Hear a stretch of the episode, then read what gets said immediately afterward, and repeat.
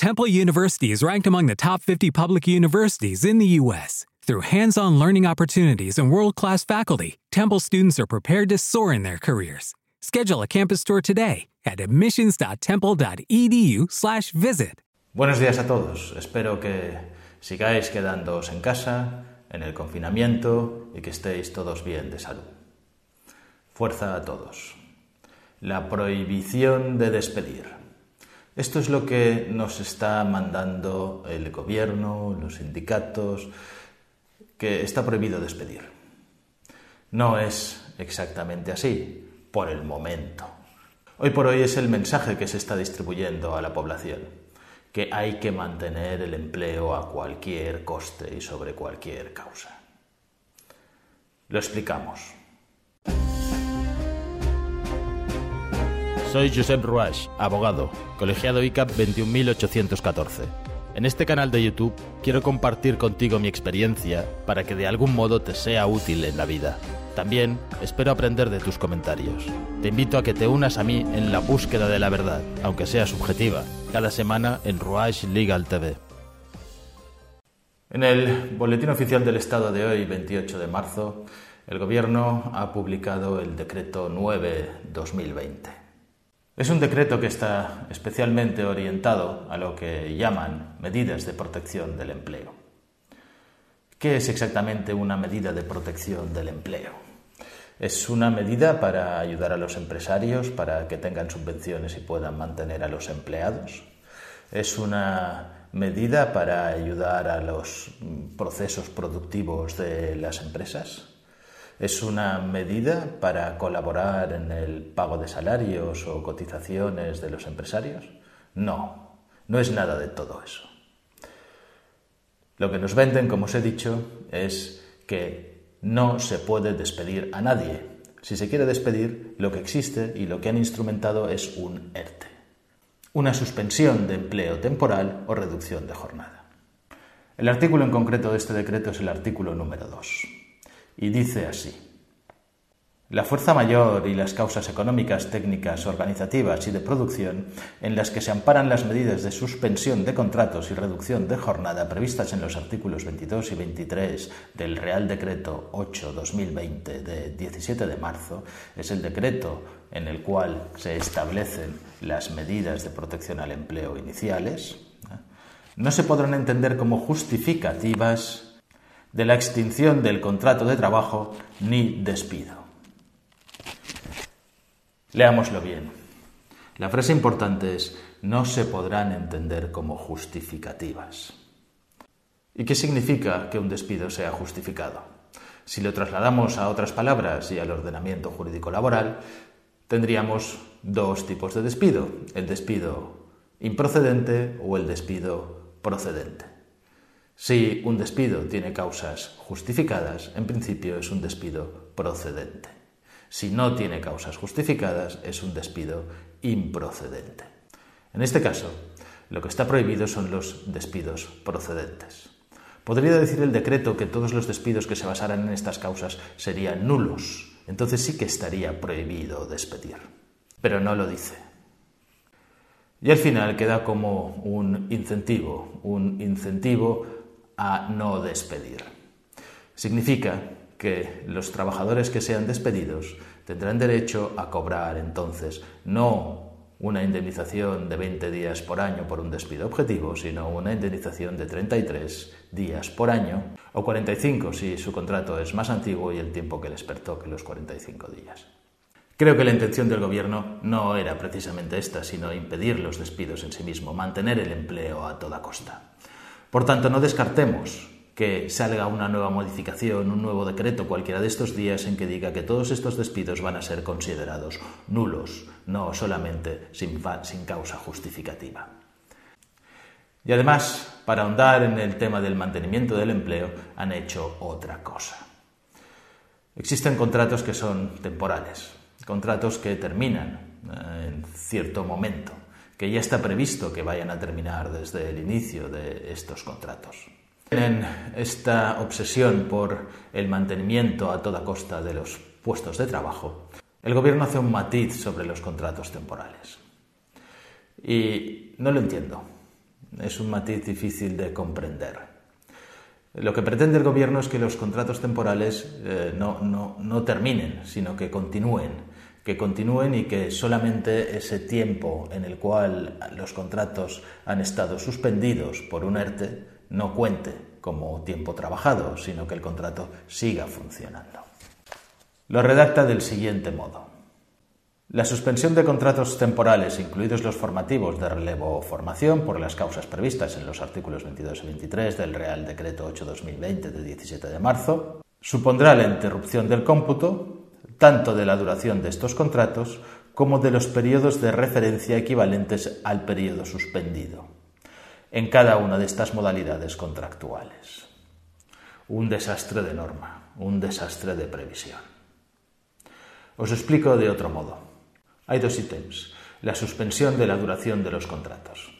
Claro, si estamos hablando de un contrato temporal, que es un contrato de obra y que dice que el contrato se finaliza cuando se finalice esta obra y la obra se paraliza, entonces el contrato continuará hasta que finalice esta obra. La verdad es que no hacía falta ninguna norma. Ya lo dice la ley, no es ninguna previsión ni ninguna medida especial, por mucho que aquí lo pongan.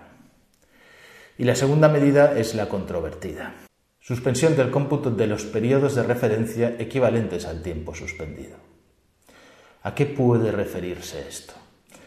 Claro, si tenemos esta diferenciación, esto debería referirse a algo en concreto. Probablemente se refiere a los contratos que tienen una fecha de finalización. Normalmente si un contrato temporal tiene una fecha de finalización, finaliza ese día, pase lo que pase. Aunque estés de baja, por ejemplo, por enfermedad, el contrato finalizará esa misma fecha. Son contratos que van de fecha a fecha, son contratos que podríamos decir que son de temporada. No se refiere a los fijos discontinuos, porque el contrato fijo discontinuo es un contrato fijo. Lo único que es es la temporada de trabajo, que será una o será otra. Se refiere entonces, yo creo que solamente a este tipo de contratos que tienen un tiempo determinado de finalización, un tiempo concreto, el día en que finalizan estos contratos. Claro, normalmente el empresario cuando hace estos contratos y los trabajadores se refieren a un trabajo que se sabe que terminará en tal fecha, no a un contrato de obra que es hasta que se termine, sino que terminará en tal fecha.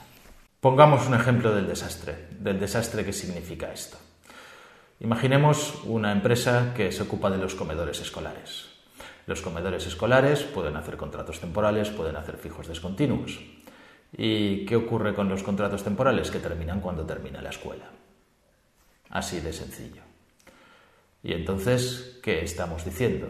Que este contrato que terminaba, por decir de alguna manera, el día 22 de junio, va a terminar el 22 de julio si estamos un mes suspendidos. Pero del 22 de junio al 22 de julio va a haber trabajo Va a haber escuelas abiertas para que se sirva a los comedores escolares y que los monitores sigan, por ejemplo, trabajando. Entonces, ¿alguien piensa ir a su puesto de trabajo, no trabajar y que le paguen? ¿Alguien espera que el empresario, por tener a alguien calentando una silla, va a poder pagar? Y como este caso, existen otras muchas casuísticas a las que podríamos aludir. Y la tercera medida. La tercera medida es que los ERTES terminarán el día que se levante el estado de alarma. O sea que el día después de que termine el estado de alarma, todo el mundo tiene que volver a su puesto de trabajo, a su antiguo puesto de trabajo cuando hayan hecho los ERTES. Tenía bastante sentido que alguno pudiera hacer ERTES, pudiera preverlos, pues, por ejemplo, por seis meses hasta después del verano, la suspensión de empleo, aunque solo el gobierno le perdonara las cuotas de cotización del tiempo del estado de alarma. Tenía sentido, porque la empresa recuperará normalmente su actividad poco a poco, no la recuperará de un día para otro. Es lógico y normal, las cosas no serán como antes. Pero ahora el gobierno quiere ahorrar más y quiere que todo el mundo vuelva a su trabajo el mismo día que termine el estado de alerta. Si ha habido un problema de abastecimiento en alguna de las empresas, pues, pues da igual, hasta que no lleguen los materiales estarán calentando la silla o paseando por la empresa. Si no se está vendiendo porque no hay pedidos, pues da igual, los otros se pasarán por el almacén o lo irán limpiando, irán sacando brillo a las cajas, en fin, cosas de este tipo es lo que podrán hacer. Un trabajo realmente muy productivo, pero el empresario va a poder pagarlo. Esta es la otra cuestión. Analicemos el conjunto de estas medidas. El gobierno pretende que todo el mundo haga ERTES y que nadie despida a nadie. Esto no va a ser así. Y además el gobierno no puede tomar esta medida, que sería dudosamente legal. Igual que no ha obligado a los bancos a dar préstamos, sino que da avales a los bancos para facilitar que den préstamos, pero no les puede obligar a dar préstamos. Igual que en la moratoria hipotecaria pide a los bancos que en determinadas circunstancias los bancos retrasen, den una moratoria para el pago de las hipotecas a los deudores hipotecarios que no puedan pagar, pero no les obliga a perdonarles las cuotas hipotecarias. Tampoco puede prohibir que los empresarios despidan o que los trabajadores lleguen con los empresarios a un acuerdo de despido. Porque sí, es normal. Muchas veces el empresario presenta una carta de despido y después en un primer acto de conciliación o justo antes del juicio se ponen de acuerdo para ese despido. Eso en principio el gobierno no lo puede impedir. Salvo que, claro, haga un decreto que diga que todos los despidos a partir de ahora serán nulos, dudosamente legal. Y no lo ha hecho, no lo ha hecho por ahora, repito, por ahora. Pero ¿qué es lo que va a ocurrir? Claro, esta prohibición, estas limitaciones solo duran mientras dura el estado de alarma. ¿Qué van a hacer los empresarios? Los empresarios que no puedan soportar a sus trabajadores porque no tienen trabajo. Pues cuando se levanta el estado de alarma inmediatamente les van a despedir, con un despido procedente por falta de trabajo. Porque no hay trabajo. Interpretar que no hay trabajo porque ha habido una crisis sanitaria y del COVID-19 y que esto ha hundido a la economía, pues claro, va a ser así, pero eso no quita que exista una causa real, una causa real en la cual no hay trabajo. No va a ganar nada el gobierno, solo va a ganar cierto tiempo. ¿Y qué le va a pasar al trabajador, al empleado durante este tiempo? No puede ir al paro, su contrato no está suspendido y el empresario, si no tiene dinero, no le va a pagar. Así que probablemente no cobre ni del empresario que no tiene dinero, ni del Estado. Y olvidémonos de las grandes empresas. Las grandes empresas son otra liga, son otra cosa aparte. La pequeña empresa, el autónomo que tiene empleados, es el que está sufriendo y es el que probablemente no pueda hacerse cargo. De esos es de los que estoy hablando, que son muchísimos y muchísimos que mantienen la economía real de este país. Lo mismo ocurrirá con los ERTES. Fijaros lo que dice el decreto. Dice que esta limitación es aplicable a todos los expedientes de regulación de empleo en los que recaiga una resolución expresa o a todos aquellos que se resuelvan por silencio administrativo. Es decir, tenemos tantos, tenemos tantos expedientes que no los podemos resolver. Entonces da igual. Es decir, no va a poder responder y autorizar todos los expedientes, entonces se van a dar por buenos. ¿Cuándo los van a dar por buenos? Pues cuando empiecen a tramitarlos y empiecen a pagar a los trabajadores por la suspensión de empleo. La ministra ha dicho que esto no va a pasar del día 10 de abril, yo tengo mis dudas. En cualquier caso, los ERTES son probablemente renunciables. La empresa puede renunciar a los ERTES. Si nos encontramos en una situación en la que no se puede despedir, en la que los ERTES que estaban previstos para un tiempo más largo ahora tienen que terminarse antes. ¿Qué van a hacer las empresas? Una de las soluciones posibles es retirar el ERTE. Esperar y cuando se levante el estado de alarma, entonces despedir. No en un ERTE, en un ERE, por causas económicas. También pueden sacar alguna medida para que esto no sea posible ya no estaremos en estado de alarma y no se pueden hacer estas modificaciones por real decreto, se tendrán que hacer por ley. Ya cuesta un poco más hacerlas por ley. En conclusión, ¿qué es lo que nos está diciendo el gobierno? Nos está diciendo que la crisis económica la paguen los autónomos y la paguen los empresarios. Que el Estado no lo va a hacer. O quiere hacer lo mínimo, como por ejemplo reducir la prestación de desempleo al mínimo legalmente establecido. Y suerte que hay un mínimo legalmente establecido, si no igual os daban 300 euros. ¿Por qué? Porque tiene un problema de gestión. Porque no puede gestionarlo. ¿Esto es culpa de los ciudadanos? ¿Es que los derechos ganados dependen de la capacidad de gestión? Desde luego que no. no dependen de la capacidad de gestión. ¿Y qué van a hacer? ¿Dejar que entonces las familias reclamen? Cada una dice, oiga, yo es que tengo dos hijos y me han pagado de menos. ¿Obligar a reclamar a los que ya saben que tienen que pagar? No es tan difícil. No es tan difícil comprobar si uno tiene hijos o no tiene hijos. Tienen una declaración de renta. Una declaración de renta que hicieron el año pasado. El vídeo de ayer me parecía indecente, indecente que se hiciera este recorte a las familias. dices, joder, el gobierno está apretando a las familias. Pero no, no solamente aprieta a las familias, aprieta a todo el mundo. Aprieta también a los empresarios y de rebote a las familias. Porque seamos claros, lo he dicho mil veces y lo vuelvo a repetir, el que piense que todo el mundo tendrá el mismo trabajo cuando esto termine, se equivoca. Cuando esto termine, habrá una crisis. Y es que además coincide este anuncio de decir, no, vamos a mantener todos los puestos de trabajo a toda costa, cuando la vicepresidenta del Banco Mundial hace una videoconferencia en la que dice que estamos en recesión. En una recesión como la del 2009 o peor y de carácter mundial. Luego además, el decreto contiene amenazas. El, decreto nos dice que cuidado con los que no cumplan, con los que engañen, con los que podamos interpretar que realmente no están haciendo un ERTE de la forma de vida, les vamos a castigar. Les vamos a pedir durante cuatro años, vendrá la inspección de trabajo que estará atenta y, les vamos a pedir que devuelvan todo con intereses, con recargos, con sanciones. Y puede que lleguen a cometer un delito. Puede que lleguen a cometer un delito, claro, depende de las cantidades que sean defraudadas. Eh, ahí hay un tema de cantidad. ¿Es el momento de amenazas? ¿Es el momento de amenazar a las empresas y a los empresarios? Es el momento de ayudar. Es el momento de dar facilidades. Es el momento de inyectar a la economía liquidez para que todo pueda funcionar. No es el momento de recortar. No es el momento de amenazar. Ya saben todos los empresarios que el incumplimiento de sus obligaciones les va a conllevar sanciones o les va a conllevar recargos o el pago de intereses. No hace falta que lo repita. ¿Está amenazándonos el gobierno en vez de ayudarnos? De verdad, no entiendo a los que están contentos. No entiendo a los que están contentos con esta medida.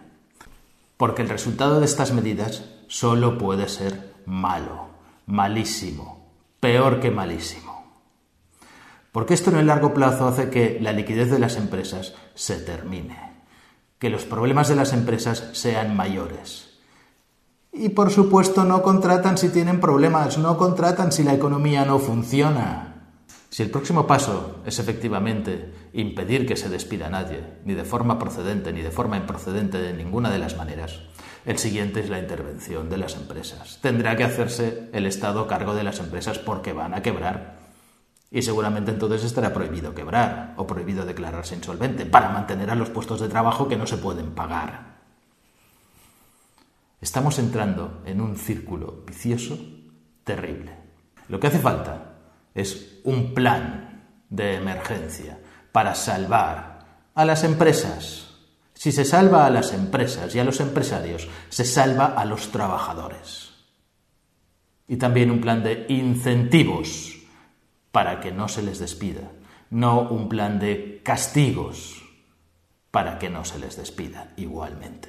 Los castigos no funcionan porque al final cuando uno no tiene más remedio, no tiene más remedio que hacer lo que tiene que hacer, por mucho que le pese, por mucho que pierda la empresa por la que ha estado luchando durante quizá toda su vida y que ha levantado después de una crisis terrible. Las empresas tampoco tienen el músculo financiero que tenían hace diez años. Las familias tampoco. Y las familias y el consumo se va a retraer, señores. Se va a retraer. Porque los trabajadores van a tener menos dinero que antes. Y cuando hay menos dinero en el mercado, la economía no gira. Eso es lo que es una recesión. Estados Unidos, para paliar la crisis, les da a los solteros 1.200 dólares, a las familias con pareja 2.400 y 500 dólares más por hijo. ¿Y aquí qué hace nuestro gobierno? Quitar los complementos por hijos. Y no es que de nada, no da nada.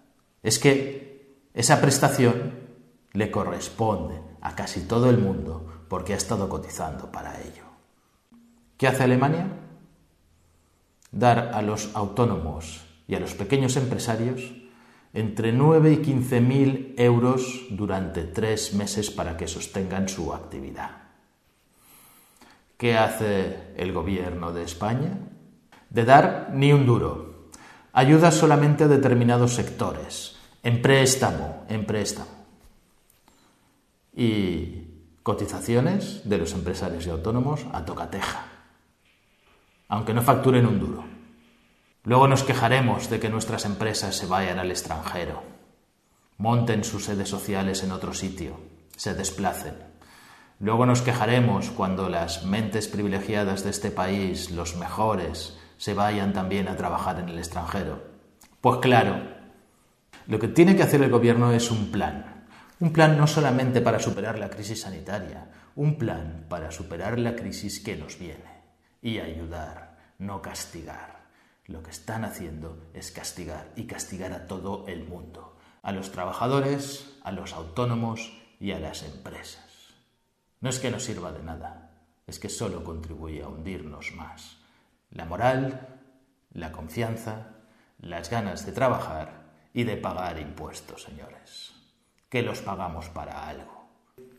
Si te ha gustado el vídeo, suscríbete, dale a la campanilla para recibir notificaciones de los nuevos vídeos y pon tus comentarios. Intentaré respondértelos lo antes posible, aunque tarde un poco porque ya sois muchos. Un saludo a todos, quedaros en casa y que la fuerza os acompañe.